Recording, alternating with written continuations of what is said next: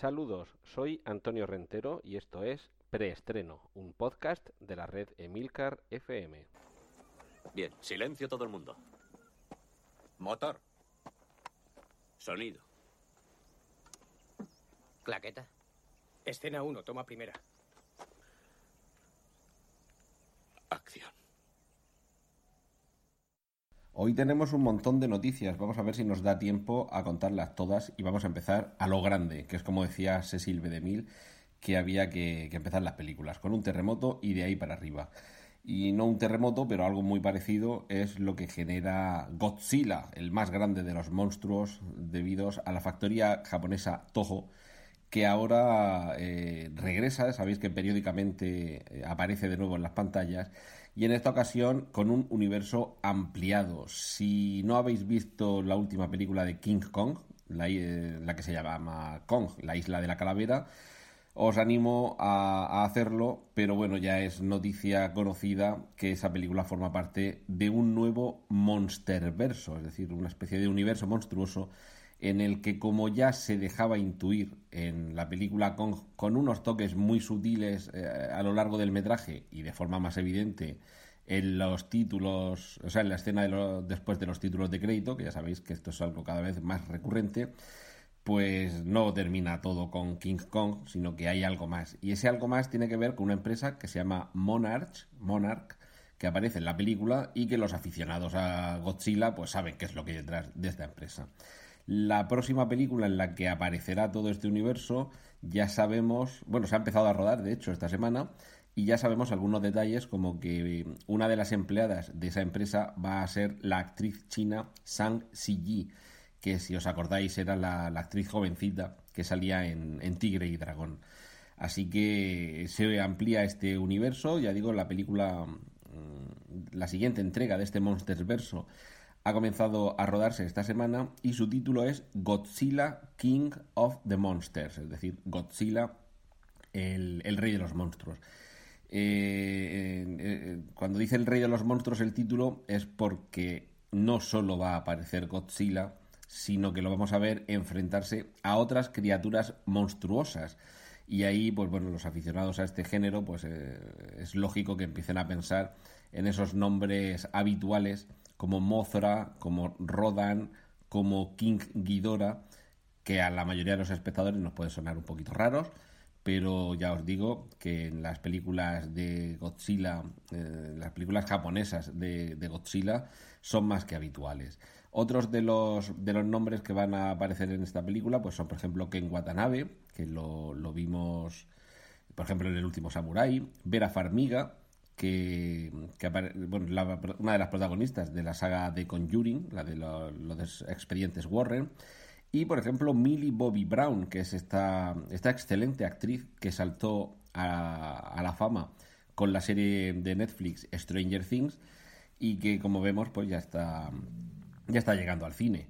Eh, la película se espera que se estrene en el año 2018 y por supuesto, perdón, en el año 2019, en marzo de 2019 y por supuesto pues con, con versión en 3D, porque lo bueno de ver a estos monstruitos es verlos eh, de una forma lo más realista posible.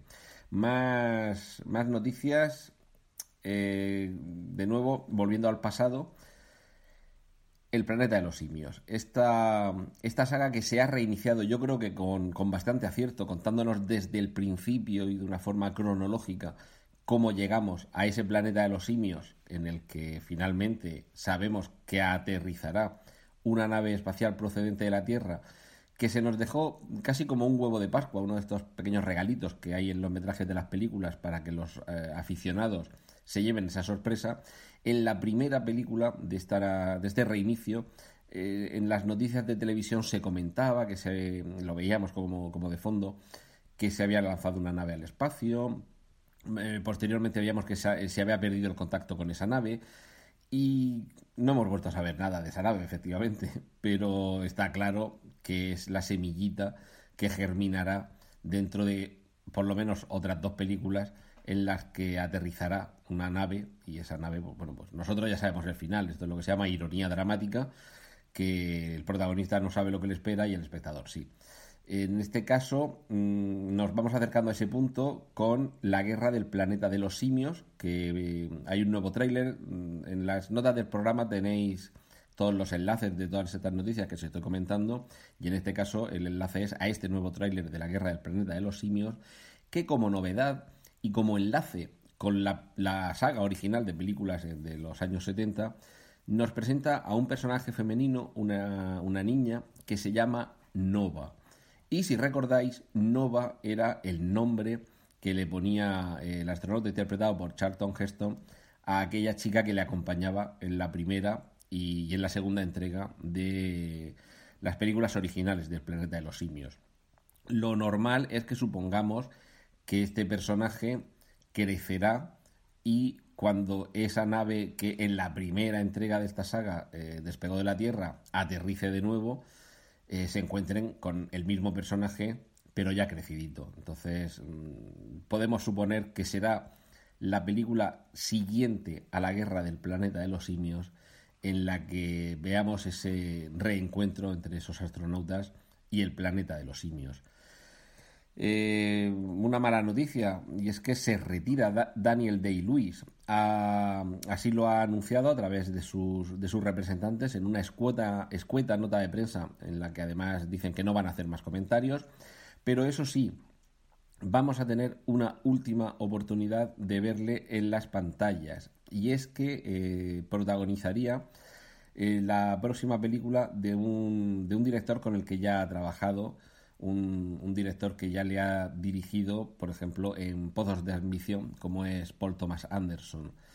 Eh, Daniel de Luis en los últimos años tampoco se ha prodigado mucho en el cine. De hecho, ahora mismo de memoria, mm, la, última película que recuerdo de él es aquella en la que interpretaba de una forma, la verdad es que impresionante, aunque la película era un poquito más, más floja, eh, a Abraham Lincoln, en la película Lincoln, dirigida por Spielberg. Sí que es verdad que en los últimos años, estoy por decir que en las últimas décadas, ha escogido tantísimo los, los papeles que, que interpretaba en pantalla que casi podíamos hablar de un semi-retiro. Así que finalmente este comunicado pues sería algo así como oficializar lo que, lo que parecía ya más que evidente, y es que Daniel de Luis pues, tiene mejores cosas que hacer en su vida que, que darnos el gusto de contemplar sus interpretaciones y pues hace bien el hombre. Si, si es que no tiene ganas de volver a hacer una película, pues está en su derecho. La lástima es que nos lo perdemos.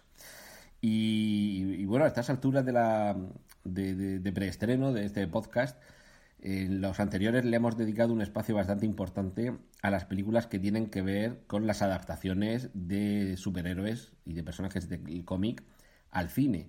Así que no sé si será del gusto de todos los que nos estáis escuchando pero mucho me temo que se han ganado su espacio por derecho propio. Y bueno, si, si Michael Giacchino eh, ha compartido en redes sociales eh, su versión orquestal de la, de la banda sonora de una conocida serie de dibujos animados que tiene que ver con un, con un personaje de cómic, pues creo que les vamos a dar la oportunidad de tener de momento su propia sección y además con, con musiquilla introductoria.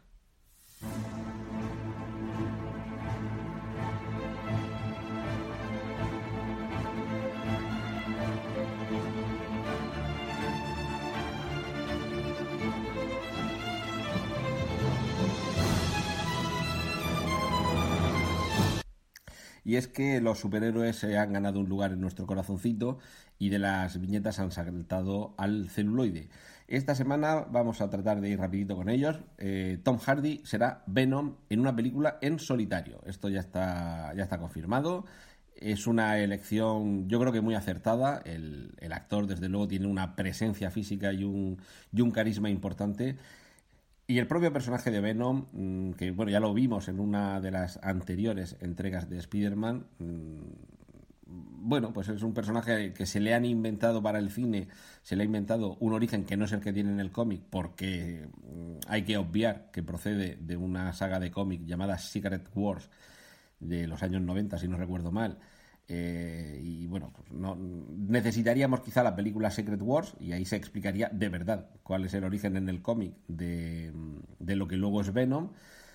pero bueno, pues tampoco está mal el origen. Eh, como se explicó en una película, simplemente se ve que cae del espacio y, ya con eso nos lo resuelven todo. Pues bueno, pues es una explicación. Eh, me imagino que se abundará y se ampliará en ese origen. Y lo bueno es que eh, va teniendo entidad propia el adaptar personajes que son secundarios o que son incluso los malos de las películas y se les da la oportunidad de crecer. Así que, bueno, pues nunca está de más tener posibilidades de ver películas en las que personajes que no dejan de ser interesantes y muy atractivos puedan tener su espacio más allá de quedar supeditados al superhéroe de turno con el que siempre se tienen que enfrentar. Eh, otro rodaje que ha empezado, eh, X-Men Dark Phoenix. Ya en las notas del programa tenéis el enlace a un pequeño vídeo, un vídeo muy cortito y que tampoco se ve demasiado, pero bueno, se ha revelado a James McAvoy se le ve su propio reflejo sobre una maquinilla de estas eléctricas de afeitar y nos deja claro que se va a afeitar la cabeza para proceder a interpretar al profesor Charles Xavier y en ese mismo enlace podéis ver también la primera foto del set de rodaje, vemos unos, unos decorados y ya se nos deja claro que vamos a volver a la, a la mansión Xavier para esta siguiente entrega de la saga de X-Men que teóricamente debe estar ambientada en los años 90 y que con el título de Dark Phoenix eh, ya nos promete que vamos a ver, esperemos que, como se merece, desarrollada adecuadamente la saga de Fénix Oscura, que en las primeras películas, en la primera y la segunda película de X-Men, se dejaba intuir muy levemente por dónde iban los tiros, pero se constreñía mucho una, una historia que si aquí se amplía lo suficiente, y parece que así va a ser, da paso a la universalización de X-Men. Y es que ya sabemos algunos de los actores que aparecerán y algunos de los personajes a los que interpretarán, y eso ya nos indica que, que los X-Men se les queda pequeña la Tierra y que el universo se expande y que las siguientes amenazas ya no proceden de nuestro planeta. Más, más personajes no creo que haya en ninguna película de superhéroes como en Los Vengadores Infinity War, la siguiente entrega que ya se está rodando en estos momentos y que recientemente en una entrevista efectuada a televisión una de las, de las protagonistas, Scarlett Johansson, ha confirmado que aparecerán en esa película un total de 62 superhéroes, que ya eh, no sé, no sé si va a haber minutos suficientes para todos, pero lo más espectacular va a ser una secuencia en la que habrá nada menos que 32 superhéroes dándose mamporros entre sí. Esto supone un, hito, pero es que, claro, la amenaza que llega con Infinity War, con Thanos y el guantelete del infinito, pues requiere de, esa presencia masiva superheroica. Y me, imagino que con, esos personajes se refieren no solo a los superhéroes, sino también a los supervillanos. Y cerramos el, capítulo superheroico refiriéndonos a Wonder Woman, estreno que este viernes llega a las pantallas españolas, que ya se ha estrenado en Estados Unidos hace una o dos semanas, que ha sido un éxito tremendo, que es una película que en cierto modo eh, supone un antes y un después en el género de superhéroes por la entidad y la solidez que confiere a un personaje superheroico femenino y con la gran diferencia que, eh, que representa con respecto a otros personajes superheroicos femeninos que han aparecido en otras películas. Es cierto que, para empezar, Wonder Woman es la protagonista en esta ocasión. Ya habíamos visto al personaje en, Batman contra Superman, pero era un personaje secundario, muy bien planteado, muy interesante. La actriz elegida, una, actriz eh, israelita, israelí, eh, Gal Gadot, Mm, creo que convenientemente adecuada al, personaje. Y, ya parecía, mm, ya dejaba entrever que había ahí un personaje que necesitaba crecer y que si se le daba la oportunidad eh, nos iba a proporcionar tardes cinematográficas de, mm, de, gloria, por así decirlo. Y todo hace suponer que sí, que efectivamente la película responde a, a todas las expectativas e incluso las supera. Porque recordemos que, Warner DC, en su pugna contra Marvel, pues últimamente no estaba especialmente triunfante, excepción hecha de la trilogía de Batman debida a Christopher Nolan. Pero el resto de las películas, mm, sin estar mal, quedaban un poquito por debajo. Parece que por esta vez Wonder Woman eh, ha cumplido y sobre todo porque ha reivindicado el público femenino, les ha dado a, las mujeres, a las niñas que acuden a ver esta película un personaje superheroico, en fin, ya aquí sabemos que la, la suspensión de incredulidad debe reinar, pero, pero un personaje en el que se puede confiar, digamos, y que además presenta una serie de, de valores que van más allá del mero entretenimiento. Y esa quizá sea la gran baza del éxito que ha propiciado que ya, ah, ya digo, apenas estrenada Wonder Woman, se haya confirmado que va a haber secuela de Wonder Woman, lo cual quiere decir que el personaje ha sido acogido con, con mucho cariño y, que hay terreno por, el, por, el, por donde crecer, lo cual no deja de ser, como decía antes respecto de Venom, pues una buena noticia para los amantes del cómic. Y hasta aquí eh, el espacio que le vamos a dedicar esta semana, porque todavía sabéis que aquí en preestreno nos dedicamos a la gran pantalla, pero también a la pequeña. Cortinilla de estrella y... Y hablamos de una serie que va a contar la infancia de Sheldon Cooper. En las notas del programa tenéis el enlace a un tráiler extendido en el que vemos eh, los primeros atisbos de cómo va a ser esta serie que nos lleva a la infancia de un personaje que se ha hecho muy querido, muy popular eh, la serie Big Bang Theory y que nos quedaba saber cómo fueron sus inicios, y no desde pequeñito, pequeñito, pero sí cuando ya tiene una edad suficiente como para convertirse en el personaje que ya todos queremos u odiamos a nuestra, a nuestra manera. Eh, una serie que va a tardar un poquito más en estrenarse va a ser la nueva serie de Star Trek. Eh, de nuevo os, enlazo a un, a un vídeo en el que se habla sobre ella y sobre la dificultad que supone ponerla en marcha. Esta es, esta es la razón de su retraso, que no es fácil poner en marcha una serie tan compleja como esta de Star Trek, así que tendremos que seguir esperando un poquito. Para lo que no habrá que esperar tanto es para Glow, una nueva serie de Netflix de 10 de 10 episodios y que por su título a los más vetustos del lugar les habrá recordado aquellas noches ochenteras de lucha libre femenina repletas de laca y maquillaje. Y es que efectivamente Glow, que son las iniciales de Glorious... Eh, pues... Espérate, que ahora, ahora no me acuerdo por dónde iba. Glorious Ladies of Wrestling, eso era Glorious Ladies of Wrestling, es decir, algo así como gloriosas damas de la lucha libre. Y es que esta serie eh, aborda en lo que se llamaría dramedia, que es una mezcla entre drama y comedia, comedia con toques dramáticos o drama con toques cómicos, todo lo que había en torno a ese invento que hubo en los años 80, durante unos pocos años además, tampoco es que durara mucho tiempo, esa especie de liga femenina de lucha libre que como podéis imaginar, pues era un montaje y un invento totalmente falso, quiero decir, que estaba todo muy, muy pactado, muy teatralizado, pero la serie lo que incide es en las personas que había detrás de los personajes, en sus relaciones, y bueno, e, e, en una época llena de, como decía, de, de maquillaje exagerado, de, de pelos cardados, de, de mallas imposibles, y, que a los más nostálgicos pues nos hará recuperar algo, parte del sabor añejo de aquellas tardes viendo cómo se peleaban las damas de la lucha libre.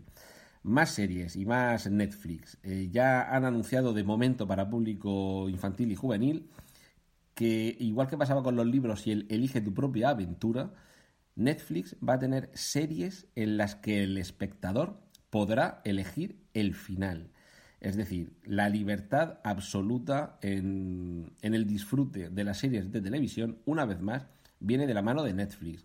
Ellos te ponen el día del estreno todos los capítulos de la temporada y tú ya te los vas administrando, pero ahora además vas a poder elegir el final de cada, de cada capítulo. Mm, veremos, veremos esto cómo funciona y, no sé si esto llegará a series, a series de más largo recorrido, no, no me imagino yo que te dejen elegir cómo va a terminar House of Cards, por ejemplo.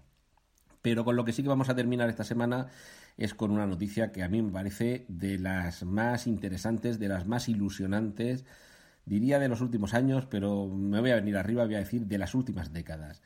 El equipo creativo de la serie de la BBC Sherlock, estamos hablando de Mark Gatiss y Steven Moffat, productores, guionistas, uno de ellos incluso interpreta a, Mycroft, eh, el, hermano de Sherlock Holmes, pues estos chicos se han venido arriba y después de actualizar de manera brillante a Sherlock Holmes, van a hacer lo propio en una serie de televisión que desarrollará la BBC con Drácula.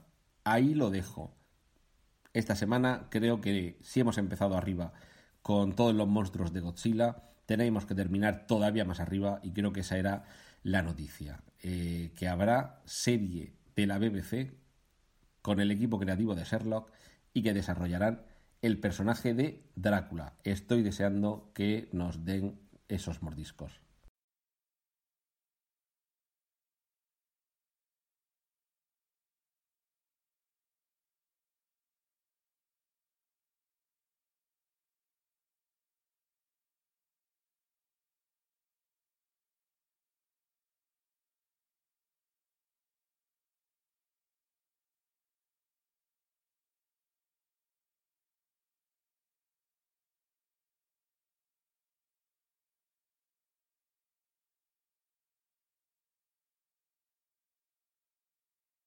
Esto ha sido todo por hoy en preestreno. Muchas gracias por la atención prestada. Hay disponibles más episodios de este podcast en nuestra página web preestreno.tv y en emilcar.fm barra preestreno, donde aparecen otras formas de contacto y participación. Un saludo de Antonio Rentero y hasta el próximo preestreno. ¡Y corten! Genial, la positivar.